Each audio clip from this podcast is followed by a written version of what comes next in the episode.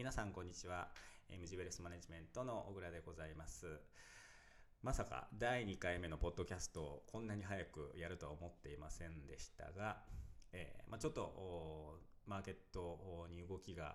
あったので、えー、まあ、早速ポッドキャストをやっていこうと思います。で私の前に座っているのは前回に引き続き宮脇健でございます。よろしくお願いします。宮脇健です。よろしくお願いします。はいで、えーまあ、昨日ちょっと時系列また後で整理整理しなきゃいけないんですけれども、まあ、人民元がですね1米ドルあたり、7元をですね突破して米ドルから見て、えーまあ、安くなりつつあるという状況の中でですね、えーまあ、米中貿易戦争が、まあ、さらに過激になっていくだろうということで、えー、スタンダードパーズもナスダックも両方とも、まあ、3%前後で下がっています。また、米国債10年ですね、利回りも1.7%まで一気にその下落していくと。いう状況ですね。でちょっと、まあ、これだけマーケットが大きく動くのも、まあ、久しぶりだということなので、まあ、あ、早速ですね、そのポートフォリオ、まあ、弊社の中でもですね、あのまあ、どうしていこうかという話にはなっていますね。まああのまあ、私どもとしてはですね、まあ、大きく株式債券と両方に今網をかけて、まあ、バランスよく買っているというところなので、えーまあ、今回、そのまあ、大きく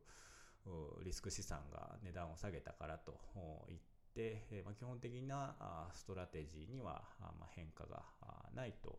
いうことではありますけれども、まあ、そのあたりちょっとあの詳しく改めて、説明をしていこうかと思います。まあ、このまずそもそもそのリバランスを考えるタイミングすなわちその株式と債券等ですね、えーまあ、うまい具合にあの配分例えば 60%40% とかですね、えー、していくそのタイミングで今あるのかということだけれども宮脇君どう思う？あそうですね。えっとまあ一つは多分個人投資家さんで考えられるのっていうのは、まあ、株がま純粋に下がったので、まあ、エントリーのタイミングとしてどうなのかなっていうのをきっと考えられるんだと思うんですけれども、まあ、私どもがやっぱりその、ま、ポートフォリオを組んでいる、まあ、一番の理由は、ま、長期的に投資をしていくことなのでまず一つ考えられるのは株と債券を両方とも持っているっていうことなんですけれども、まあ、株がまあ下がったっていうタイミングだと、まあ、今回のケースはすごく典型的で、まあ、債券が逆に上がっているという局面なので、まあ、先ほど小倉さんからもあったようなまあ、リバランスっていうのが一つは、まあ、このタイミングでやらなきゃいけないことの一つかなと思います。で一方でその、まあ、株式がこれだけ下がっている中でもっと株を買ったらいいんじゃないのっていう発想って結構あるかなと思っているんですけども、まあ、タイミングとしては決して悪くないかなと思っています。うん、ただ、えっとまああのまあ、米中貿易戦争っていうのが、まあ、なかなかまあ、終着点には向かってない中で、まあ、株が、まあ、これからどんどん上がりますっていうことが明確ではないかなと思うので、まあ、その辺りを、えーとまあ、ポートフォリオの中で、まあ、これからちょっと考えていこうかなと、まあ、リバランスプラスちょっと株式に、まあ、バイアスをかけるタイミングなのかっていうのをちょっと話し合っていこうかなと思ってます。うん。社内的にはどちらかというと、まあ、まだあのリバランスのトリガーが引かれてない。すなわちその株式が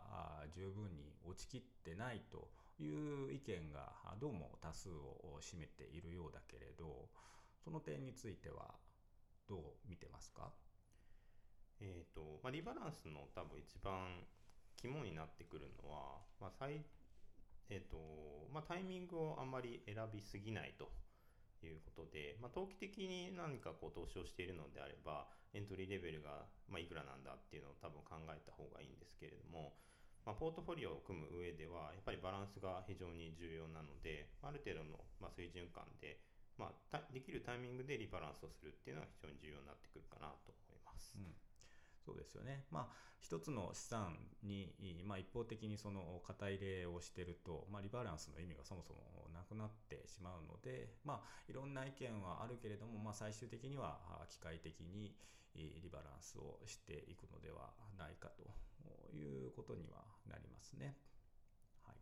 はい、そうですね。あのまあ、リバランスするタイミングだけ、まあ、やっぱりそのマーケットが荒れてるタイミングだと、まあ、値が飛びやすいだとか、うん、そういったことはあるので執行のタイミングだけは、まあ、十分考えながらやっていきたいなと思います。うんちょっと AMG としてももともと保守的なポートフォリオを組んでいたこともあって、えー、まあ、なかなか今の時点で、まあ、今すぐエントリーポイントすなわち、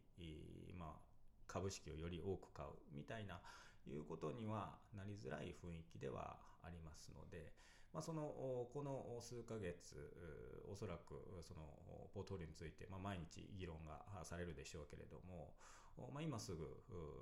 そのポートフォリオの内容変わりましたよという通知はお客様にはいかないのかなというふうには思ってはいます。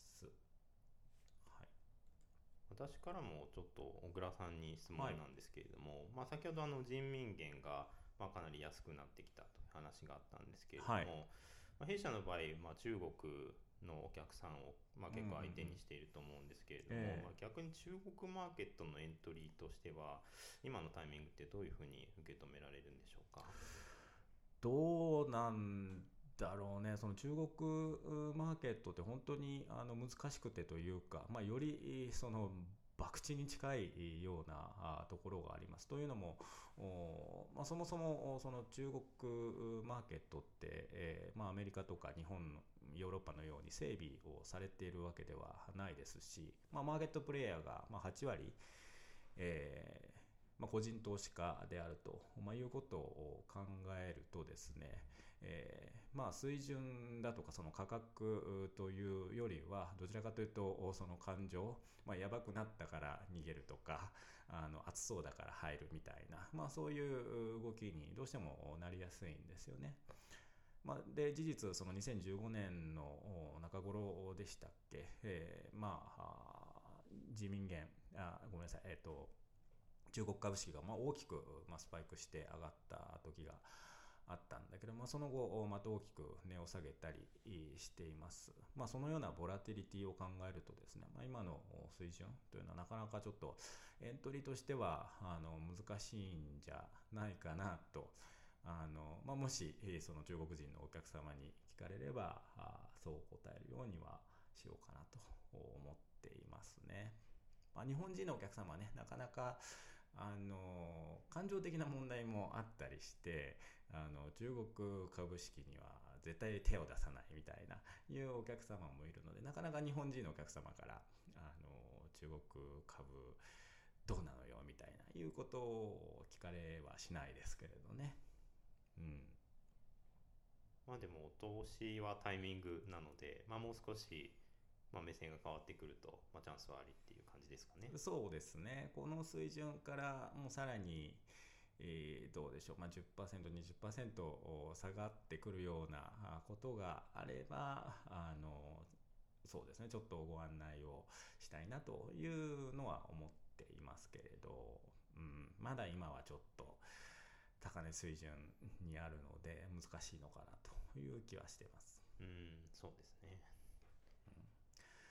じゃあ今日はこんなところでしょうか。はい。はい、またあの次回のポッドキャストをお楽しみにしていてください。ありがとうございました。はい、失礼いたします。